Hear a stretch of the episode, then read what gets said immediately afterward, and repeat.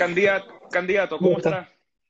Pero no me diga candidato, mire que yo, la única vez que he sido candidato antes en mi vida, no, si soy candidato, fue cuando postulé a la presidencia del centro de alumnos en la Escuela de Derecho cuando tenía 20 años y después rector de la universidad, pero en elecciones muy distintas de esta. Pero sí, soy candidato a la Convención Constitucional.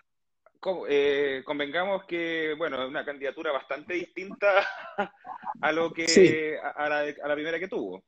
No, nada que ver, nada que ver. Lo otro era una competencia, por decirlo, dentro de mi propia casa, ¿no? Mm. Mi propia escuela de derecho, mi propia universidad, es una rivalidad, digamos, de carácter académico, ahora es una rivalidad de carácter político, pero en verdad, si tú lo piensas bien, rivalidad propiamente yo no veo, a lo menos en la elección que va a designar a los eh, constituyentes. Rivalidad puede haber en la disputa de las gobernaciones, de las alcaldías, de los concejales, porque realmente la elección de los constituyentes es de otra naturaleza, de otra índole, y por eso es que sintiéndome un tanto raro, sí, no me siento incómodo, ni mucho menos, al postular.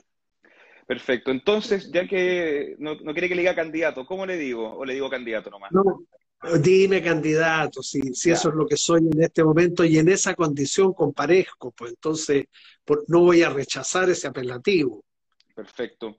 Vamos entonces un poco a su historia, ahora que tocó el tema del centro de alumnos, de esa vez que postuló cuando era estudiante.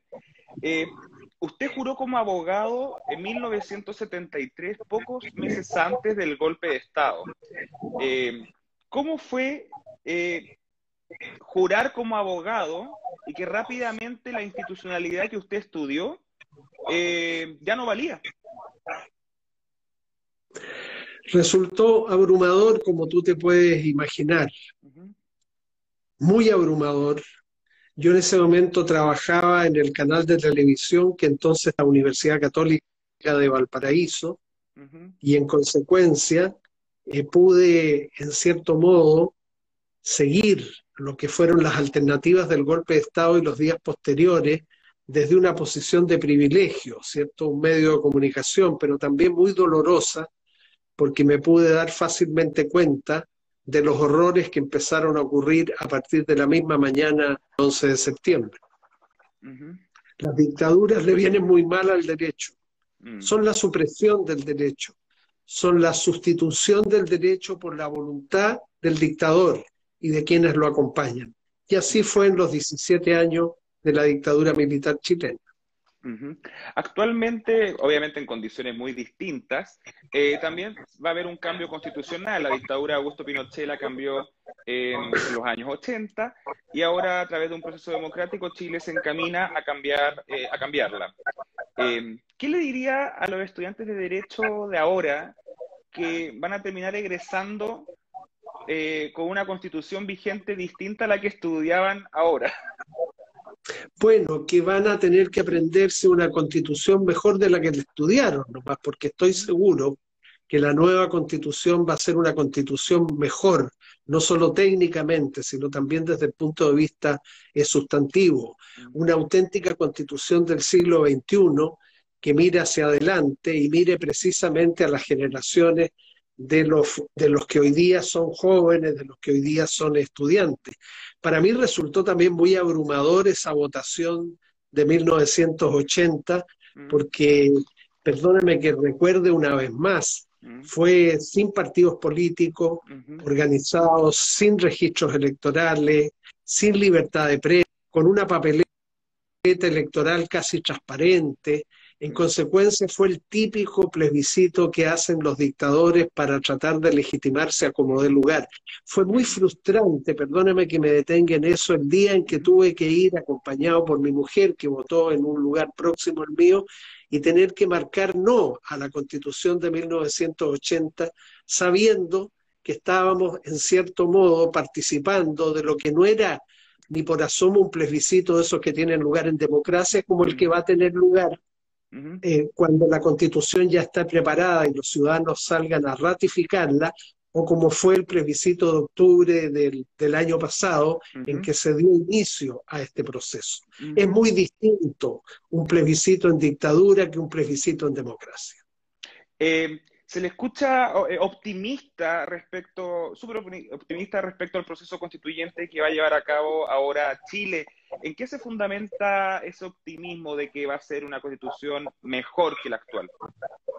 Bueno, permíteme si te corrijo. Optimista sí, pero no súper optimista, porque no le he sido nunca y en ningún orden de cosas. Pero sí, tú tienes razón. Yo soy, y acabo de mostrarme como tal, eh, bastante más optimista que la media en este momento. Yo estoy preocupado por este proceso porque discurra bien, mejor dicho, siga discurriendo bien, porque ya partió bien con el plebiscito de octubre del año pasado. Preocupado, pero no temeroso, ni tampoco escéptico ni pesimista respecto de sus resultados. Yo quiero creer, y en verdad no solo quiero creer, lo creo firmemente, que Chile, después de 210 años de vida independiente, constituye una sociedad suficientemente madura para aprovechar bien esta especialísima y única oportunidad en su historia de producir una constitución que sea democrática en su origen y también en sus contenidos. Tengo también confianza en que la convención constitucional va a haber gente calificada en buena medida tengo confianza de que esa gente calificada le va a tomar el peso a la tarea de la convención, que me gusta ponerlo en estos términos, aunque resulten un poquito grandilocuentes, que no es otra que redactar una nueva constitución para la República de Chile. Los convencionales no van a ser votados por los ciudadanos para que ocupen un cargo. Eso van a ser los gobernadores, los alcaldes, los concejales. Van a ser votados para que tomen en sus manos una función y una función de esa envergadura, de esa naturaleza, y que nunca antes en la historia constitucional de Chile le fue confiada a una convención elegida por sufragio universal y además paritaria. Oiga, candidato, y si bien usted ha mencionado acá como las principales oportunidades de este, este proceso constitucional, eh, ¿cuál sería el principal riesgo que puede enfrentar este proceso constitucional? Mire, yo quiero pensar que los riesgos eh, no van a ser tantos como auguran los que probablemente querrían que este proceso fracasara y que yo creo que los hay tanto en la extrema derecha como en la extrema izquierda. Eh, no veo así algo así como un riesgo amenazante, salvo que ocurriera algo que nadie quiere que ocurra, a saber que los constituyentes no puedan trabajar con la paz y con la serenidad y las posibilidades de reflexión que se merece el trabajo de redactar una nueva constitución. Sí, la convención constitucional va a estar abierta a la sociedad, no va a funcionar a puertas y ventanas cerradas, va a tener que escuchar mucho a la ciudadanía, pero escuchar palabras que vengan de los ciudadanos, no gritos de los ciudadanos. Mm. Pero vuelvo eh, a fundar mi optimismo en el sentido de que esa va a ser también la actitud que van a tomar los ciudadanos y la mayoría de las organizaciones ciudadanas de la sociedad civil que existen en Chile. Van a pedir la palabra.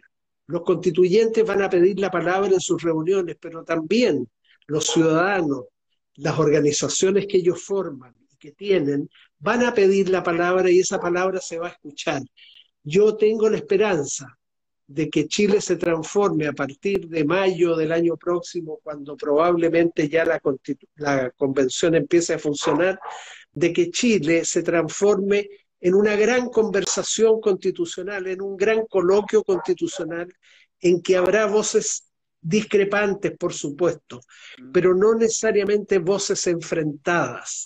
Cuando yo digo que de lo que se trata es de una nueva constitución para la República de Chile, lo que estoy diciendo es bastante obvio en el sentido de que es una constitución que no es para un sector de la sociedad en contra de los otros sectores de la sociedad, mm. sino una constitución en la que vamos a tener que vernos reflejados todos y ojalá, ojalá más que reflejados, orgullosos de ella.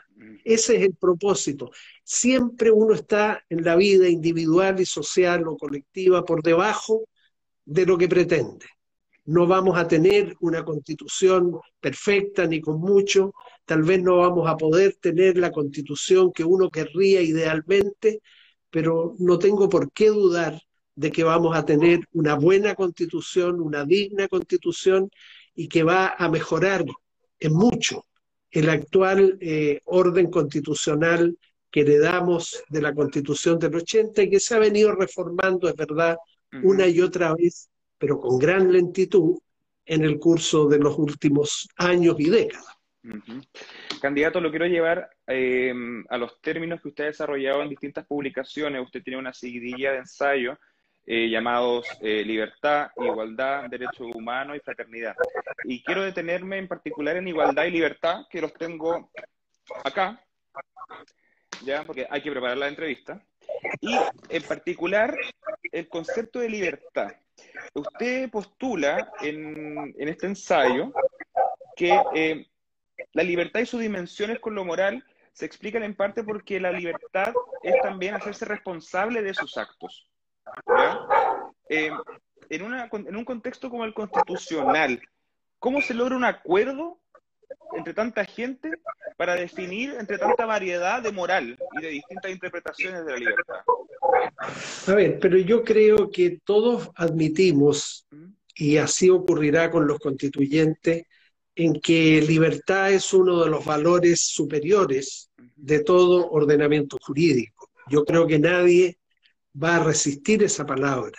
Pero sabes, sí puede ocurrir que no nos pongamos de acuerdo en cuál es el contenido preciso de esa palabra, porque como todas las palabras, y esta en particular es una palabra complicada, difícil, hay una libertad en sentido negativo, hay una libertad en sentido positivo, pero las cosas se simplifican realmente si uno en vez de hablar de libertad, habla en plural de libertades.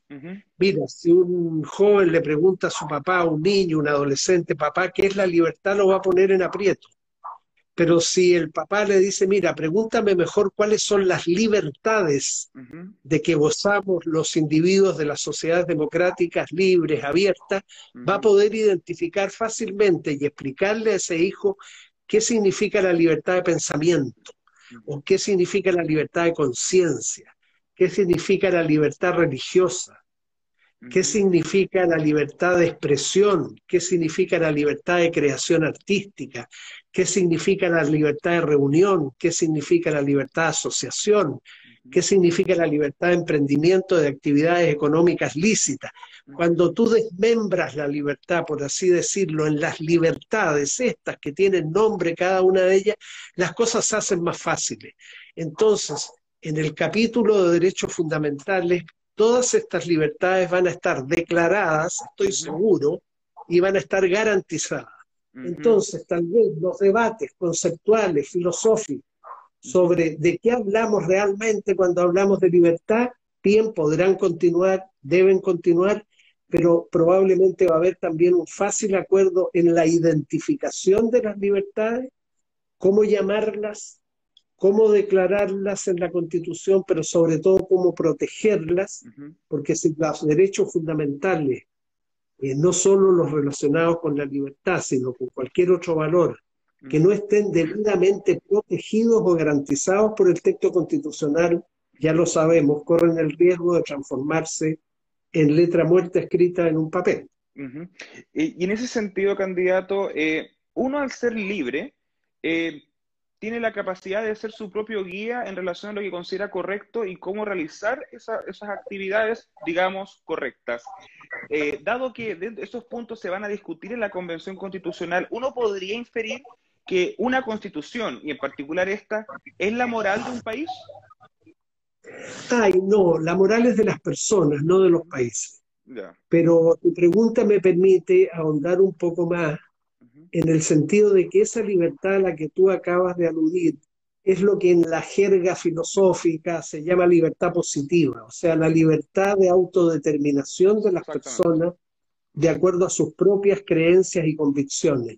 Pues bien, la Constitución tiene que reconocer esta libertad también, la libertad de las personas para determinar por sí mismas, sin injerencias indebidas de otros, cuáles son sus creencias, cuáles son sus convicciones y sobre todo cuáles son sus modos de vida. Eh, en Chile tenemos, por fortuna, una sociedad diversa. No todos pensamos lo mismo, no todos tenemos las mismas preferencias en todos los órdenes de la vida, no todos eh, aspiramos a realizar los mismos planes o proyectos de vida, como se llama, una constitución no puede privilegiar una convicción sobre otra, una idea sobre otra, una preferencia sobre otra, un plan de vida como mejor que el otro, no. Tiene que reconocer el derecho de las personas de establecer para sí con autonomía moral, con autonomía moral, lo que ellos quieren ser en todos esos planos. Y estoy seguro que todos los constituyentes, o si no una gran mayoría, van a estar de acuerdo con eso. Vamos ahora un poco a igualdad, otro gran concepto eh, que ha estado en el debate público y político en el último tiempo y la gente entiende a, entiende a creer, en general, que libertad es la contraparte de igualdad, siendo que igualdad apunta contrariamente a la desigualdad, según lo que usted eh, postula en, el libro en cierta parte. Eh, por otra parte, la igualdad también tiene relación con la pluralidad, o sea, se habla de igualdad como en un colectivo, y en general es más fácil definirla cuando se carece de igualdad, ¿ya? En ese sentido, y usted ya que definió que la libertad es algo como que está explícito y que debiese estar en la Constitución, ¿se puede establecer en la Constitución de la misma forma que la libertad, la igualdad? Claro que sí, porque hemos llegado como fruto de un proceso civilizatorio largo, no exento de dificultades, a concordar en varias dimensiones de la igualdad. Por ejemplo, nadie pone hoy en duda que todas las personas somos iguales en dignidad y que todas merecemos la misma consideración y respeto, ser tratadas como fines cada uno de nosotros y no como medios. Hemos convenido también, pero después de siglos, en que todos, sin excepción, somos iguales en cuanto a la titularidad de ciertos derechos fundamentales, los llamados derechos humanos, iguales también en eso. Hemos llegado a concordar que todos somos iguales en la capacidad para adquirir y ejercer otros tipos de derechos. Hemos llegado a concordar que somos iguales en los derechos políticos, que votan todos los mayores de edad y que además el voto de cada cual cuenta por uno. ¿Ves tú? Entonces, ahí hay expresiones del principio de igualdad que ya se han asentado universalmente y que en verdad son indiscutibles y que la nueva constitución va a tener que expresar. Lo más difícil, claro, en la práctica, es lograr igualdad en las condiciones materiales de existencia de las personas, mm. ¿cierto? Eh, que, que es una igualdad sustantiva. Pero la constitución, si establece, por ejemplo, que el Estado de Chile será no solo democrático, sino que será un Estado social y democrático de derecho, al establecer este segundo principio en sus primeras disposiciones, va a fijar un marco para que cuando se regulen en el segundo capítulo seguramente los derechos fundamentales, se le dé mucha importancia a los llamados derechos sociales, como también a los derechos culturales, que tienen que ver, como tú sabes, eh, con el acceso de todos garantizado a ciertos bienes básicos, a ciertos bienes primordiales de salud, de educación, de vivienda, de previsión, sin los cuales, o sea, eh, cuando las personas carecen de ellos, sobre todo de manera prolongada, no solo viven en situación de desigualdad, como es evidente respecto de quienes sí tienen acceso a esos bienes, viven también con un obstáculo duro y, a veces insalvable en cuanto al ejercicio efectivo de sus libertades. Cuando las personas no tienen acceso a la salud, cuando no tienen acceso a la educación, cuando no tienen acceso a una vivienda digna, etcétera, bienes primordiales, se ve afectada la igualdad, pero se ve también afectada la libertad. De manera que cuando uno propicia un discurso igualitario, no solo está sirviendo al valor de la igualdad, sino que también está sirviendo al valor de la libertad. Personas que no comen tres veces al día, por decírtelo en simple, están muy complicadas en términos de ejercer sus libertades. No tiene mucho sentido a una persona que sobrevive más que vive por falta de recursos básicos como eso, decirle que tiene libertad de pensamiento, de expresión, libertad artística, libertad de reunión. Va a decir, perdóname, todo eso es muy bonito, pero sabes, yo necesito ingresos suficientes para comer yo hoy día, yo y mi familia. Entonces el discurso igualitario es también un discurso de libertad. O sea, ¿usted considera que se necesita un mínimo eh, de condiciones igualitarias como para poder ejercer la libertad? Por supuesto, desde luego. O sea, ponte tú en, la situación que acabo de escribir, o en la aún peor de un indigente. ¿Qué sentido tiene ir a decirle a ese indigente con la constitución en la mano que él es titular de tales libertades? Va a decir, mira, perdóname, pero yo ni siquiera tengo acceso asegurado a la alimentación, ni a una vestimenta digna, ni a una vivienda digna. Mira, lo podemos poner en los siguientes términos no se trata de que nadie coma torta para que todos, nadie, nadie coma torta para que todos puedan comer pan. Ese es el igualitarismo eh, extremo, e insensato. ¿no? Miren, prohibido comer torta porque así todos vamos a comer pan. No, de lo que se trata es de que todos podamos a lo menos comer pan. Ahí están los bienes primordiales, sin perjuicio de que algunos o muchos accedan también a las tortas. ¿me entiendes? Y de que crecientemente el número de los que acceden a las tortas sean mayores. Y también un detalle más, de que los que todavía no acceden a las, a las tortas, supuesto que sean el mejor manjar del mundo, ya sabemos que no lo son, ¿no? Claro. Eh, hay otras cosas más deliciosas, pero te digo yo, solo sepan de ellas porque las ven a través de las vidrieras, de las pastelerías, desde la calle, mientras en la, dentro de la pastelería hay dos o tres personas hartándose con tortas y pasteles y afuera una gran muchedumbre que mira cómo comen torta. Esos también van a querer comer torta. Mm. O sea, no hay que temerle al discurso de la igualdad porque es mm. también favorable al valor de la propia libertad. Perfecto. Candidato, y mirándolo de cierta manera y quizás desde un punto de vista como más argumentativo, la igualdad y la libertad por separado podrían estar en búsqueda de lo mismo? Se lo pregunto con un ejemplo bien puntual. Por ejemplo, en la discusión del matrimonio igualitario, algunos fundamentan que el matrimonio igualitario debiese existir porque todos somos iguales. Por otra parte, algunos aseguran que el matrimonio igualitario debiese existir porque todos somos libres de casarnos con quien queramos. ¿Cómo, cómo convergen estos puntos de vista, por ejemplo? A ver, eh, por supuesto que la argumentación en favor del matrimonio en la dirección que tú señalaste se basa, desde luego, en la igualdad. Pero ¿por qué somos iguales frente al matrimonio? ¿O por qué somos iguales en los otros sentidos que indiqué? ¿O por qué podemos reclamar en favor de nuestras libertades? Porque hay un valor todavía superior a la igualdad y a la libertad. Y ese valor superior es la dignidad.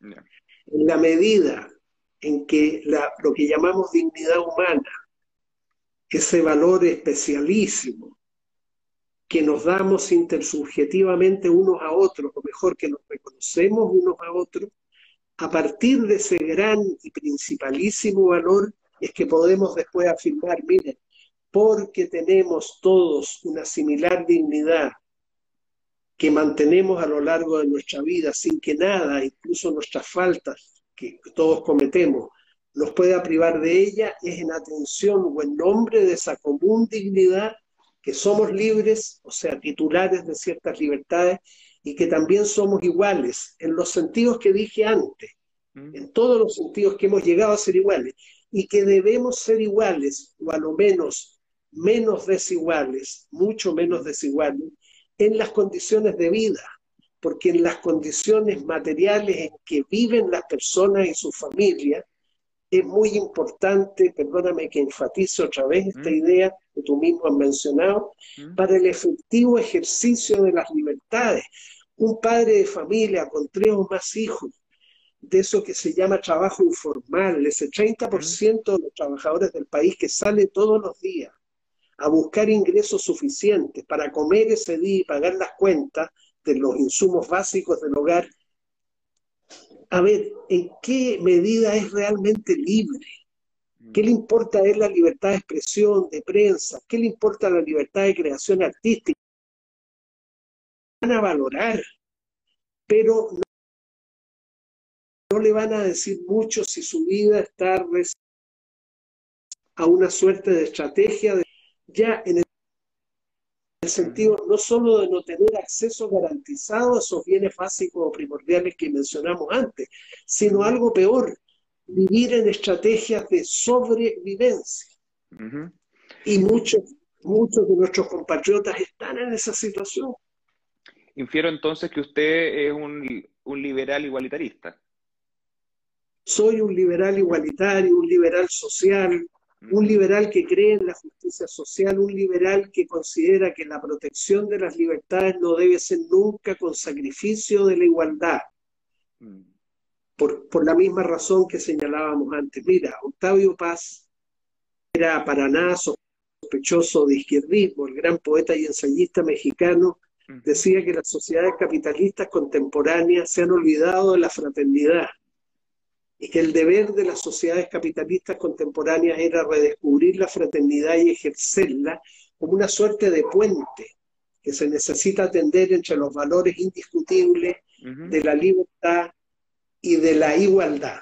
Entonces llamaba la atención acerca de que, una vez más lo reitero, cuando tú no tienes un acceso garantizado a bienes básicos o primordiales sin los cuales nadie puede llevar una vida digna, una vida autónoma, una vida responsable, lo que se lesiona en una sociedad no es solo la igualdad, se lesiona también eh, la libertad. Y esta sociedad chilena que acusa tantas desigualdades, ¿cierto? En las condiciones de vida, bueno, claro, en la constitución se van a establecer principios que favorezcan mejorar en ese sentido, pero ciertamente eso no va a bastar. Será necesario que después los gobiernos con las políticas públicas que adopten. Será necesario que los legisladores del futuro, con las leyes que dictan, será necesario que los funcionarios administrativos con las resoluciones que emitan y los jueces con las sentencias que también dicten, los que en el marco de las nuevas constituciones, eh, de las nuevas normas constitucionales van a tener que empujar unos con políticas públicas, otros con leyes, otros con sentencias, otros con resoluciones administrativas, empujar el país hacia una mayor igualdad. Lo que se opone a igualdad no es diversidad, porque a veces los enemigos del ideal igualitario te dicen, ah, si tú propicias la igualdad estás en contra de la diversidad. No, el antónimo de igualdad no es diversidad. El antónimo de igualdad, tú lo recordaste hace pocos minutos, es desigualdad. Luchar por la igualdad no es luchar contra la diversidad. Luchar por la igualdad es luchar contra la desigualdad. Perfecto. Candidato, para cerrar ya este tema interesantísimo, por cierto, y luego pasar un poco, en virtud del tiempo, a su candidatura puntualmente. Viendo algo bien técnico acá en el grosor de los libros, libertad es un poco más grande que igualdad. Eh, ¿es más difícil explicar la libertad que la igualdad o fue un tema de coincidencia? No, yo, yo, yo creo que es objetivamente más difícil. ¿Ah? perfecto. Y fíjate que el tercero de los títulos, que se llama Fraternidad, es todavía un poquito más extenso que libertad, porque fraternidad es un concepto también muy difícil, muy complicado. Mira, a mí me gusta repetir que las palabras, sobre todo las palabras que reputamos importantes, como libertad, igualdad, fraternidad, son como, como cofres, ¿no? Eh, a los cuales tú tienes que levantarles la tapa para descubrir dentro de ellos la riqueza que se esconde en el cofre, o sea, la variedad de significado, la variedad de acepciones. Esos libritos que tú tienes ahí, porque son libritos, son libros breves, son libros didácticos, no son ensayos escritos para mis colegas, sino para destinados a estudiantes para que entiendan mejor estos valores. De hecho, están, están dedicados a los jóvenes, que dice, a los jóvenes que repusieron la palabra igualdad en el discurso público y lo mismo con libertad. Es como para nosotros. Claro. Ellos han levantado esas palabras pero muchas veces, seamos francos, lo mismo que pasa con la expresión derechos humanos, mm. eh, necesitamos mejorar nuestra comprensión de esas palabras. Esos libritos, como también pasó con derechos humanos y con mi libro Democracia, otra palabra muy importante, el objetivo que tuvieron fue que quienes estamos invocando esas palabras con toda razón, y particularmente los jóvenes, tengan un apoyo para conseguir una mejor comprensión de esas palabras. ¿Cierto? Una mejor no una perfecta comprensión, porque son textos breves, sencillos, didácticos, pero a la vez que pueden dar como una base para que los que los lean, sobre todo los jóvenes, hagan otras lecturas más exigentes sobre libertad, sobre igualdad, sobre democracia, sobre derechos humanos. Son como una incitación a tomarse esas palabras en serio para que no estemos repitiéndolas de memoria, ¿no? Igualdad, libertad, fraternidad. Bien, a ver, pero ¿qué queremos decir?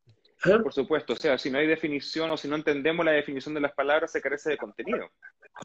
Claro, pues nos podemos extraviar, nos podemos confundir, porque también en esto, como en todo, hay un uso malo de las palabras que acaba desgastándolas, ¿cierto? Trivializándolas, pero también hay un uso mañoso a veces de las palabras, un uso doloso, eh, al cual somos todos muy eh, vulnerables de que nos pillen desprevenidos si es que no tenemos una cierta base en relación con esas palabras. Fíjate tú la expresión derechos humanos, otro libro que tú mm. mencionaste. Todos sabemos que son importantes los derechos humanos, pero si tú interrogas a alguien en la calle, incluso un profesional cualquiera, y dice, ¿qué son los derechos humanos? Lo va a poner en aprieto. Quizás te mm. va a decir, sí, son derechos importantes, tienen que ver con la vida, tienen que ver con la libertad, con la integridad física, pero no van a pasar de allí tal vez porque desconocen una mejor respuesta. Entonces estos libros no es que den la respuesta, facilitan una guía. mira, entérate de lo más básico, pero esfuérzate después para buscar otros textos, otros relatos, otros expositores mucho más calificados que yo, para que vayas cada vez ensanchando, enriqueciendo tu comprensión de los valores a los que no ninguno de nosotros va a renunciar. Todos queremos democracia, libertad, igualdad, fraternidad, derechos humanos. Entonces, esforcémonos por entender mejor mm. qué hay detrás de esas palabras. Vamos un poco a su campaña. Bueno, dado el contexto de COVID-19, convengamos que salir a terreno pasó de moda. Eh, usted ha concentrado su candidatura a través de muchas entrevistas en los medios, a través de Zoom, ahora por Instagram que tengo entendido que parece que es primera vez que entra usted a un Instagram Live. no, eh, primera vez que entro y con mucha ayuda, yo solo no habría podido. Eso le, quería, eso le quería, preguntar, eh, ¿cómo le, ha llegado la brecha generacional digital? Ay, mira, yo la sufro, pero también la agradezco. El semestre del año pasado, el primero, di un curso en el pregrado de Filosofía del Derecho, di también un curso en el programa de doctorado y lo di de esta manera. Eh, en línea, como prefiero yo decir, y resultó bien para mí la experiencia, fíjate. Yo pensé que la iba a tolerar mal. Bueno, técnicamente, claro, siempre necesito ayuda para las conexiones. Sin ayuda en ese sentido, quién sabe, me conectaría con el programa de carreras del Sporting o con el canal del fútbol donde está jugando guantes. No, si no sé, no sé cómo manejarme. Pero facilitar la conexión, la relación no es tan fría como yo me imaginé. Fíjate que estos sistemas producen lo que produce la pandemia, producen distancia física. Tú y yo estamos con distancia física, pero no distancia social. Mm. Porque quienes van a eh, escuchar este programa, quienes lo van a seguir, lo van a discutir entre ellos, están incorporados, o sea, distancia social nunca. Entonces, Mira, lo toleré bien, tal vez un cierto dolor de cabeza después de más de una hora, eh, pero existe el paracetamol que me saca rápidamente de ese estado, de manera que yo creo, fíjate, que en el hecho la futura enseñanza universitaria al menos va a ser híbrida, va a ser en parte presencial, porque eso es fundamental que lo haya. Yo quiero seguir entrando a una sala de clase donde me encuentre con los estudiantes y pueda observar directamente sus rostros, sus gestos, eh, así sean de impaciencia frente a algunas cosas que yo afirmo, las conversaciones con ellos, pero creo que no simultáneamente, paralelamente, complementariamente, vamos a usar más estos sistemas porque han demostrado ser eficaces. Mm. Una hibridez que puede ser beneficiosa, sobre todo en la educación superior. Perfecto. Finalmente, candidato, usted confirmó su candidatura por el Partido Liberal para el Distrito 7 eh, a la Convención Constitucional eh, poco tiempo después que el Partido Liberal se saliera del Frente Amplio y por ende del pacto que tenía con el Partido Comunista. ¿Fue usted la moneda de cambio? No, para nada. o la condición, o sea, ya voy por ustedes, pero No, se salen de... no, se, no. se- se lo pregunto pero por las mira. declaraciones que ha dicho sobre el Partido Comunista que han causado revuelo en ese partido. Bueno, yo no soy comunista. Lo que pasa es que los militantes del Partido Comunista se han vuelto muy sensibles. Ellos tienen y han tenido a lo largo de la historia una gran capacidad crítica respecto de quienes piensan distinto, pero a veces, a veces algunos, porque en todos los partidos hay diferencias, eh, se muestran demasiado sensibles cuando uno hace una crítica al Partido Comunista. Pero mira, lo que ocurrió realmente es que yo tengo con el Partido Liberal de Chile una afinidad doctrinaria hace años, desde que se fundó.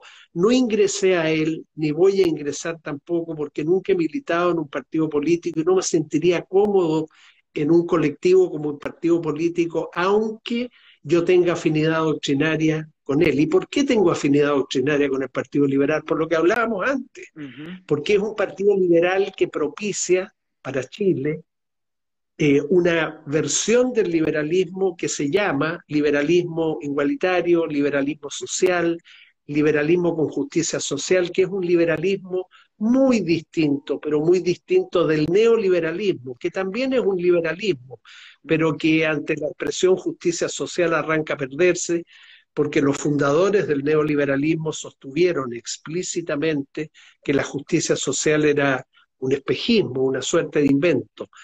Eh, sí, me facilitó las cosas que el Partido Liberal abandonara el Frente Amplio y reconociera domicilio nuevo en una centro izquierda que no, de la que no forma parte el Frente Amplio. ¿Por qué? Porque ese es el sector por el que yo he votado tradicionalmente. Un independiente no milita en un partido, pero tiene ideas políticas. ¿Y cuáles han sido mis votaciones? Si tú quieres saber más o menos qué piensa políticamente una persona, le puedes preguntar, oye, ¿qué piensas tú políticamente? Pero quizás es mejor preguntarle por quién has votado en las últimas elecciones.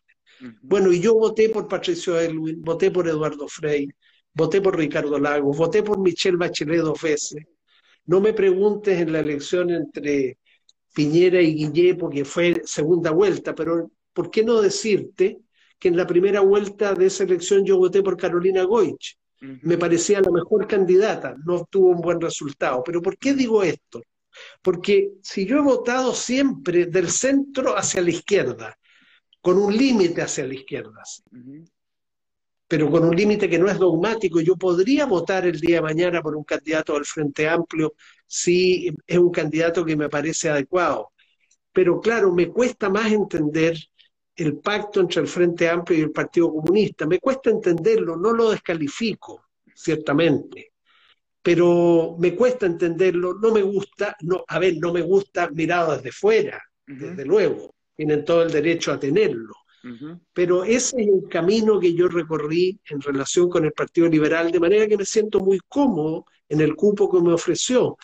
Hablemos con franqueza, y hemos hablado con franqueza, otros partidos también se interesaron por, por, invitarme a un cupo de ellos. Yo se los agradecí, los celebro, partidos muy distintos, todos del centro hacia la izquierda, por supuesto, del centro hacia la derecha. Tú comprenderás que es difícil que me hayan, me hayan podido eh, invitar. Uh -huh. Eso fue muy halagüeño. Uh -huh. Eso para mí fue una, un motivo de, de, de, de, gratitud. ¿Cuál elegí finalmente? No el partido más grande, mm sino más bien un partido pequeño, tal vez el partido sí. más pequeño que está en el centro de la izquierda, pero con el que tengo afinidad doctrinaria, uh -huh. y también porque es un partido joven y de jóvenes. Uh -huh. Entonces, hay alguna esperanza de que el Partido Liberal de Chile, en tanto es un partido joven y de jóvenes, haga un aporte para lo que todos estamos esperando y que hasta el momento no se produce, que la manera de hacer política en Chile mejore que la calidad de la política mejore y que mejorando la calidad de la política mejore también la calidad de la democracia. Perfecto. Agustín Esqueria, ex eh, rector de la Universidad de Valparaíso, Premio Nacional de Humanidades 2009 y actual candidato por la Convención Constitucional Distrito 7, Quinta Costa. Muchas gracias por su tiempo, disponibilidad y buena onda. No, al contrario, gracias a ti, felicitaciones por lo que estás haciendo, porque eso contribuye a que todos nos enteremos más de la tarea solemne que tenemos entre manos. Seamos o no miembros de la Comisión Constituyente, la tarea que tenemos como sociedad es solemne. es única, es especialísima. Bien, gracias a ti. Muchas gracias. Hasta luego. Adiós.